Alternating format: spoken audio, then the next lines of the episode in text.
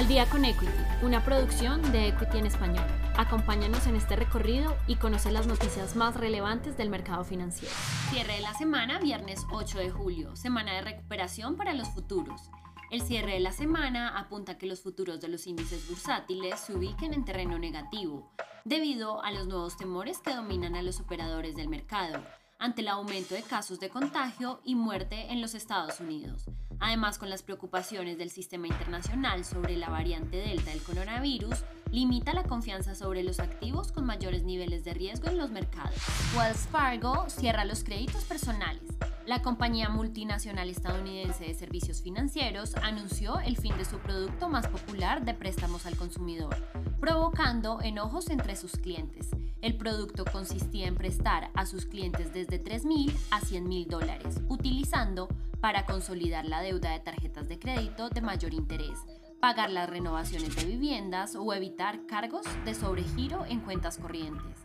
El director ejecutivo señaló que estas medidas han sido obligadas por los difíciles momentos durante la pandemia. Juegos Olímpicos nuevamente en duda. Por otro lado, los Juegos Olímpicos Tokio 2020 nuevamente se encuentran en un escenario de incertidumbre, donde el evento ya atrasado se va a presentar sin público, luego que Tokio declarara el estado de emergencia debido al aumento de casos de contagio de COVID-19. Esta decisión fue tomada luego que por más de un mes se presentó un aumento de casos de contagio, registrando su cuota más alta desde el mes de marzo. Petróleo sigue a la baja por disputas en la OPEP. Los mercados financieros iniciaron la cuarta jornada de la semana con los ojos puestos ante las contracciones que mantienen los precios internacionales del petróleo. Este comportamiento surge como respuesta a la incertidumbre que vive el crudo con respecto al fracaso de las negociaciones entre los miembros de la Organización de Países Exportadores de Petróleo y sus aliados. Las discusiones se centran en la posibilidad de aumentar los niveles de bombeo de crudo dado el aumento en la demanda de petróleo a nivel mundial. Banco Central Europeo listo para presentar su estrategia de política monetaria. Otro elemento que se llevó la atención por parte de los operadores del mercado se centra en el anuncio que realizó el Banco Central Europeo, asegurando que dará a conocer su nueva estrategia de política monetaria después de más de un año construyendo dicha estrategia. Lo que se ha logrado filtrar sobre este nuevo camino de política monetaria se centra en los cambios de los objetivos de la inflación a un 2%. Se espera conocer los nuevos objetivos de la política a lo largo de la semana. Dólar estadounidense sigue en largo.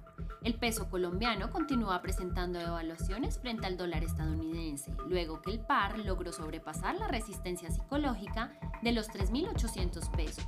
Durante la jornada del jueves, el dólar peso ha presentado apreciaciones de 0.42%, crecimiento que mantiene los precios del par exótico en los 3.844. Se espera que para el cierre del viernes el greenback siga ganando terreno. Eventos relevantes para la próxima semana. Para la próxima semana, el calendario económico presentará resultados relevantes desde la jornada del martes 13 de julio se espera conocer el dato de inflación de los Estados Unidos, así como la decisión de tipo de interés de Nueva Zelanda. El miércoles 14 de julio será un día más agitado, dado que se conocerá el índice de los precios de producción de los Estados Unidos. A las 10 a.m. se presentará el informe de política monetaria y decisión de tipo de tasa de interés por parte de Canadá. También se espera conocer la tasa de desempleo y cambio de empleo por parte de Australia. El jueves 15 de julio se presentará la inflación de Nueva Zelanda y se espera conocer la política monetaria de Japón a lo largo de esta jornada. Finalmente, el viernes 16 de julio se espera conocer las ventas minoristas de los Estados Unidos. Si te gustó este episodio, no olvides seguirnos, compartir con tu red y escucharnos todos los lunes y viernes de apertura y cierre del mercado financiero. Esto fue Al Día con Equity. Nos escuchamos en el próximo episodio.